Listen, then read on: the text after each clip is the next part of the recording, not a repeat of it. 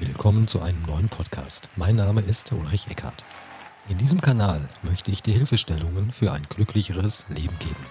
Außerdem stelle ich dir Menschen vor, die entweder interessante Methoden anbieten, mit denen auch du es schaffen kannst, zu dir selbst zu finden, und Menschen, die eine interessante Biografie haben, von der wir alle etwas für uns lernen können. Heute haben wir die Marina Würger als Interviewpartnerin hier bei meinem Podcast. Und das Thema, welches wir heute besprechen möchten, ist die Arbeit mit dem inneren Kind. Ein wirklich, wirklich spannendes Thema. Und liebe Marina, ich begrüße dich recht, recht herzlich hier zu meinem Podcast oder zu unserem Podcast.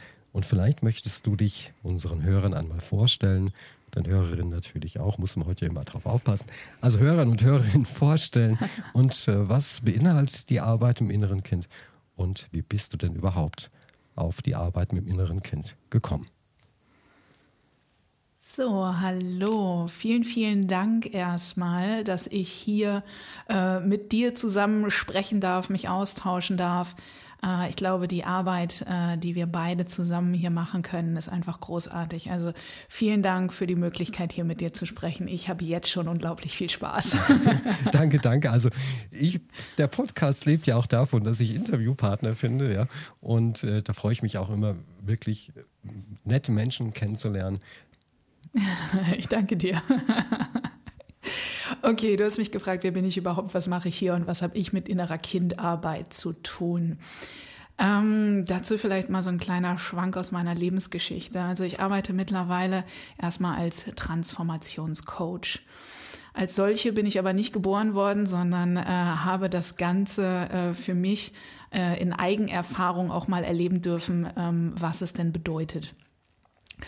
Und äh, ich bin als ersten, äh, als ersten Einstieg sozusagen als Ingenieurin in die Berufswelt eingestiegen, habe mich da mit äh, relativ komplexen Analysen beschäftigt, aber eben rein technisch. Weil ich auch sehr technisch und fokussiert und starr unterwegs war, passte das eine ganze Zeit lang ziemlich gut. Was ich dann aber äh, gemerkt habe, ist, dass ich diese vermeintlich schwache Seite, dieses sich mit den Gefühlen und den eigenen Bedürfnissen auseinandersetzen, eher so, nennen wir es mal, abgetan haben, habe, weil ich das auch im Umfeld so gespiegelt bekommen habe. So, hey, ja, nee, also äh, Gefühle sind ja auch irgendwie nur anstrengend und äh, das, das kann man ja jetzt im Berufsfeld so gar nicht gebrauchen. Und Indianer, die weinen natürlich auch nicht, das ist nicht gestattet. Richtig, auf gar keinen Fall tut man das. Tatsächlich habe ich das als Kind auch genauso gehört. Wie schön, dass du es einspielst. ähm, so, und in diesem inneren Muster, was ich auch als Kind schon mitbekommen habe, nämlich äh, Gefühle dürfen nicht sein, macht man nicht. Ähm, man möchte hier stark sein, ja, äh, habe ich dann auch mein ganzes gesamtes Leben irgendwie bestritten bis ich dann irgendwann diesen äh, inneren Kampf gegen mich, weil ja, Gefühle wollen gefühlt werden, ob man das nur selber vom Verstand her möchte oder nicht, ähm, bin ich dann äh, in diesen inneren Kampf reingekommen und konnte da irgendwann nicht mehr mit umgehen. Meine persönliche Ringrichterin, wie ich sie mittlerweile so liebevoll betitel, äh, war meine Depression. Und ähm, für viele ist das jetzt vielleicht ein, oh ja, äh, oh mein Gott, und wie schlimm. Ähm, da sage ich zuerst mal, ja, in dem Moment ist es das. also, ähm, Gerade für Menschen, die wie ich eher so an die Leistung ähm, gebunden sind, darüber Anerkennung bekommen, das gewohnt sind, Dinge zu schaffen und zu erledigen und irgendwas tun zu können, damit ein Zustand äh, überwunden wird. Für die ist dann so eine Depression wirklich scheiße, wenn ich das mal kurz mal direkt so sagen darf. Ähm, ich habe mich ziemlich mit mir selber auseinandergesetzt, äh, den Kampf erstmal weitergeführt und gesagt, ey, das, also ne, Depression geht nicht. Also ich muss hier ja mal wieder äh, fit werden und äh, bin ja jetzt schon auch so ein paar Wochen krank geschrieben, also so, so funktioniert das hier nicht. Wann ist denn das mal fertig? das hat dann einen Moment gedauert, ähm, bis ich mich wirklich drauf eingelassen habe und gesagt, gut, was ist denn die die Botschaft, die mir diese Krankheit geben möchte. Weil ich glaube, dass alles in unserem Leben zu unserem Besten geschieht. Und auch wenn sich das in dem Moment nicht so anfühlt, und das hat es für mich absolut nicht, dann kann ich jetzt im Nachgang sagen, es war das Beste, was mir je passieren konnte. Und in dem Zuge, durch meine persönliche Geschichte, durch die Auseinandersetzung mit mir selber, durch meine Coaching-Ausbildung, die ich dann entsprechend mit den Elementen wie der inneren Kindarbeit äh, begonnen und abgeschlossen habe, haben mir da ähm, einfach sehr, sehr viel weitergeholfen. Wirklich in mir anzukommen, mich anzunehmen, vor allen Dingen auch mit den Anteilen, die so vorher so ungeliebt äh, nebenher gelaufen sind, die ich eigentlich nicht haben wollte. Und wie funktioniert die innere Kindarbeit? Eine sehr schöne Frage, weil ich glaube, es gibt keine eins zu eins Antwort darauf. Ich kann dir meine Sicht der Dinge ähm, erklären und wie ich das Ganze so für mich auch in der Selbstreflexion gelernt habe. Zum einen ähm, habe ich erstmal verstanden, dass alles, was so in meinem Umfeld passiert, ich durch eine Brille wahrnehme.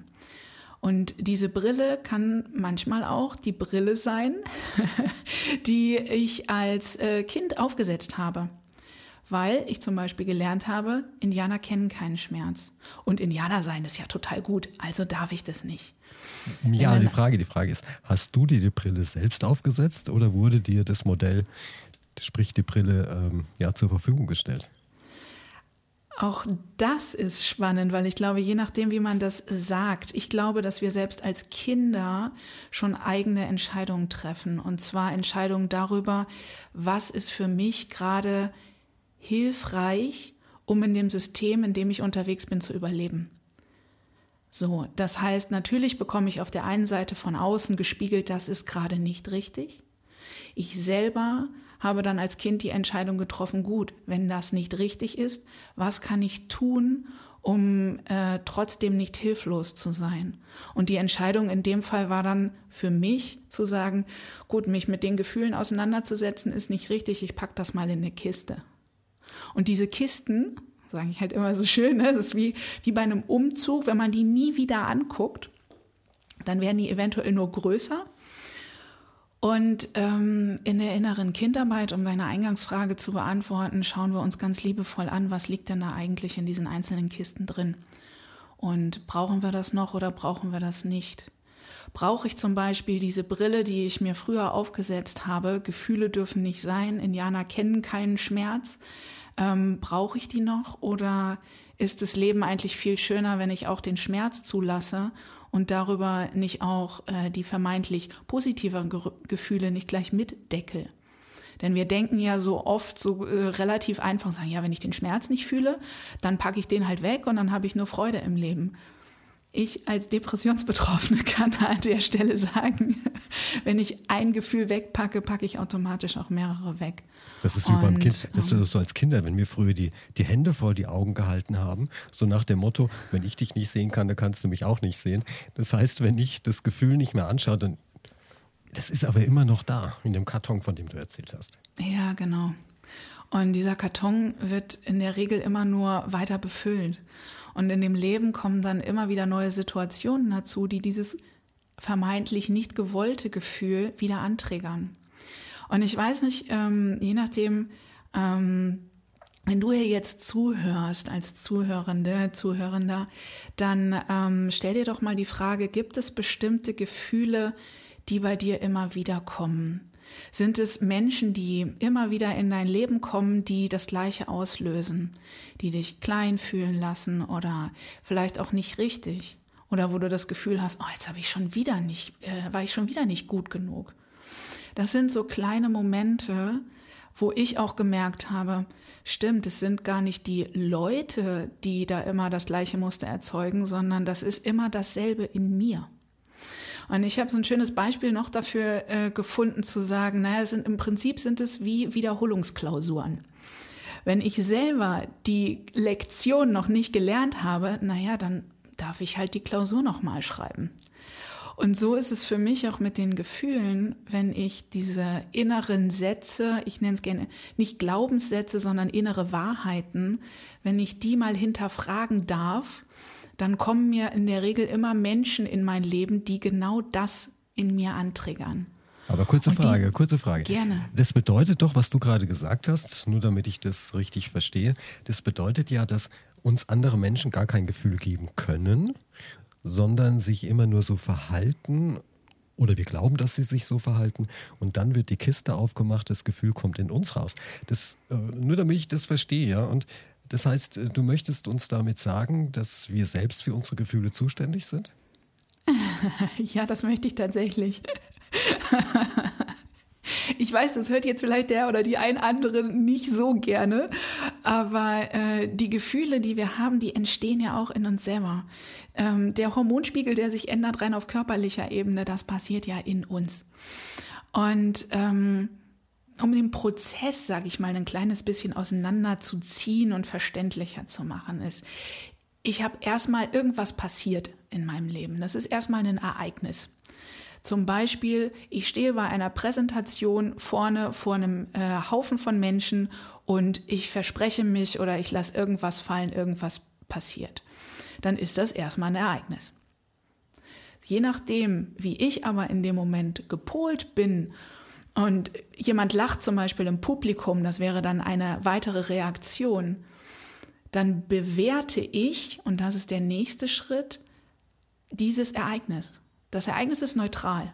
Ich habe irgendwie einen Patzer gehabt, jemand lacht im Publikum, ist neutral. Dann gehe ich aber weiter und bewerte das Ganze. Oh, scheiße.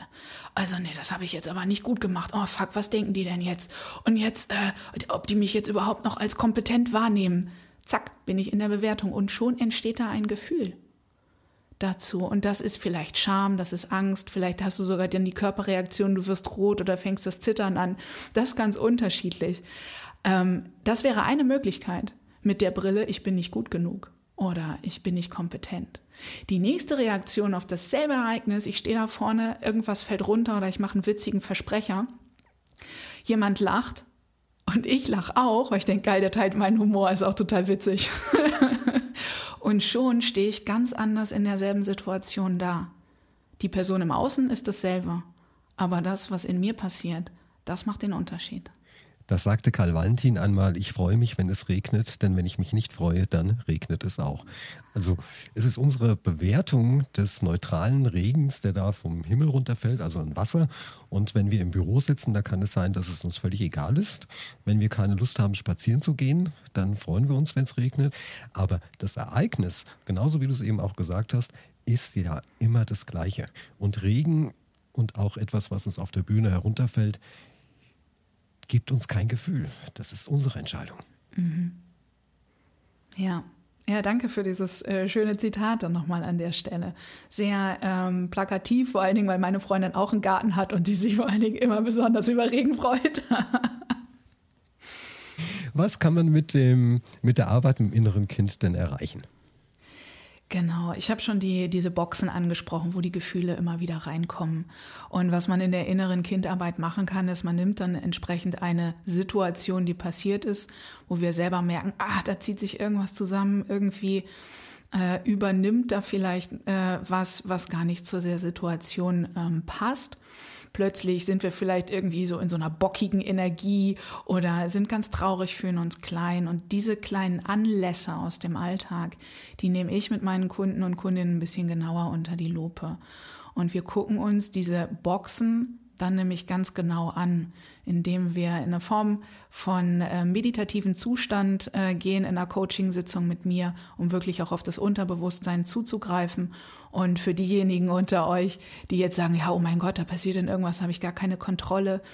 Äh, nein, das ist nicht der Fall.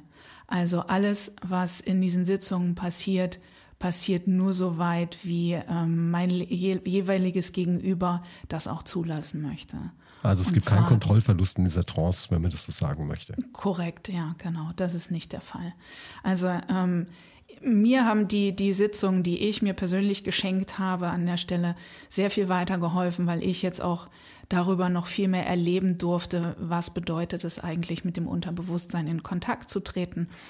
Da können ganz spannende Bilder dabei hochkommen, ähm, die das Unterbewusstsein ähnlich wie in Filmen mit bestimmten Gefühlszuständen verbindet.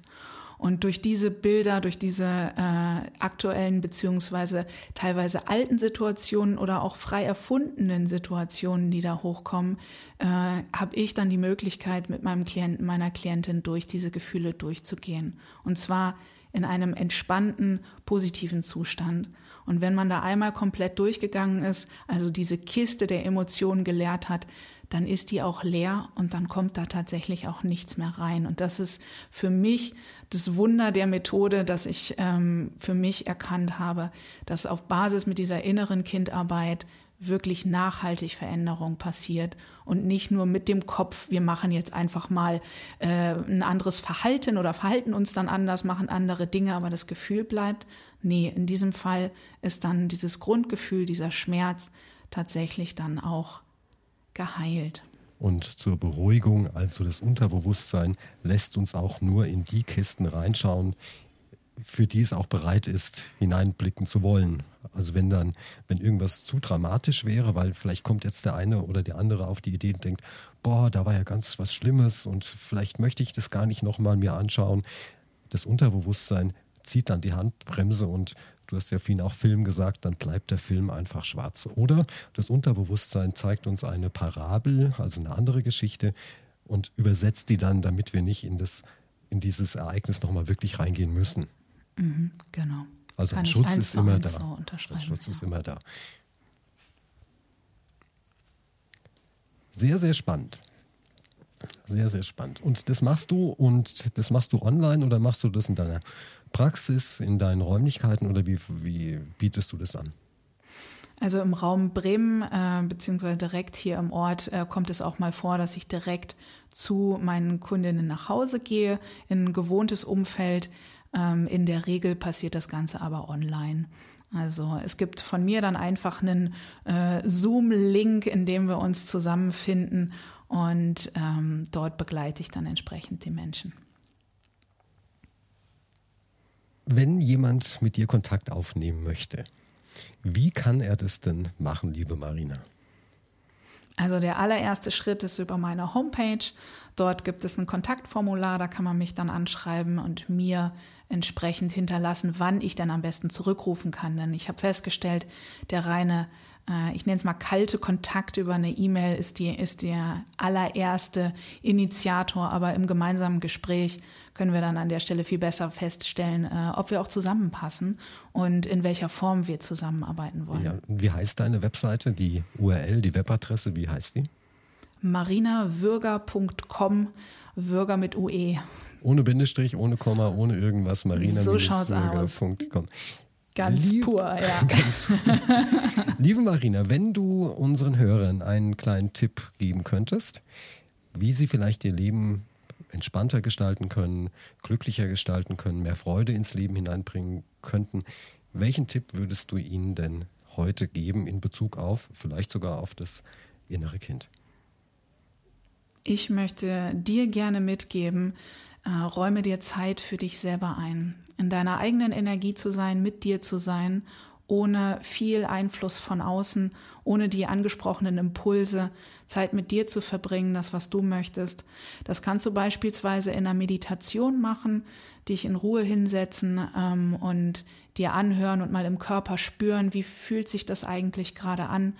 Wenn du jetzt sagst, naja, das ist aber nicht so ganz meins, Meditation weiß ich nicht, ähm, dann möchte ich dir einen weiteren Tipp geben, und zwar etwas, was du auch in deinem Alltag im Büro mal mit einpflegen kannst, dich ähm, einfach mal zwischendrin zu fragen, ob du nun die Augen zumachst oder nicht, aber mal zu spüren, wie hoch ist eigentlich gerade mein Stresslevel? Auf einer Skala von 1 bis 10, von 1 alles super, tutti, hin zu 10, eigentlich kann ich mich schon gar nicht mehr bewegen. Und nur mal zwei Minuten kurz atmen und in den ganzen Körper reinfühlen, von den Füßen hoch bis zum Kopf und einfach nur ohne Bewertung wahrnehmen, wie ist denn da die Anspannung. Und manchmal hilft das eigentlich schon, wirklich äh, ein bisschen zur Ruhe zu kommen, dich mehr zu spüren, mehr bei dir anzukommen und äh, auch etwas mehr Ruhe und Bewusstsein in dein Leben zu bringen. Wir hatten ja im Vorgespräch uns darüber unterhalten, dass du einen Link zur Verfügung stellst einen Link zu einem zu einer Audiodatei, ist das richtig? Ja, das ist richtig. Ja? Genau. Die Meditation, entschuldige, ich unterbreche dich. Ja, kein Problem, ich mache das auch. Ich mache das auch immer. Und der Herr Lanz, der macht das auch immer im ZDF. Ja, das ist völlig okay. Ja. Genau, ich habe ähm, eine recht pure äh, Meditation aufgenommen, die äh, unter einer Viertelstunde geht. Dort kann man mit mir gemeinsam an einen See reisen und genau dort zu innerer Ruhe finden. Und wenn du jetzt Lust hast und äh, mit meiner Stimme gut klarkommst, ja, das ist ja, finde ich, für äh, Meditationen auch sehr wichtig, dann ähm, klick doch gerne auf den Link, der hier im Podcast zur Verfügung gestellt wird. Also die Stimme von dir ist sensationell, muss ich ganz wirklich sagen. Das ist für eine Meditation, für eine, Hypnose ist es ja praktisch ein Traum. Hm? Dankeschön. Also hört euch die Meditation von der Marina an, wenn ihr Fragen noch habt bezüglich des, der Arbeit mit dem inneren Kind. marinawürger.com und dann geht das Ganze auch online. Dann kommen wir jetzt langsam zum Ende unseres Podcasts. Ich bedanke mich bei dir recht, recht herzlich, liebe Marina. Bedanke mich natürlich auch bei den Zuhörern und Zuhörerinnen für eure Aufmerksamkeit. Wir hören uns beim nächsten Podcast wieder hier in diesem Kanal. Mein Name ist Ulrich Eckhardt. Bleibt gesund und hoffentlich wird alles in Erfüllung gehen, was ihr euch wünscht. Auch natürlich bei dir, liebe Marina. Und bis dann. Bye bye. Ciao. Vielen, vielen Dank.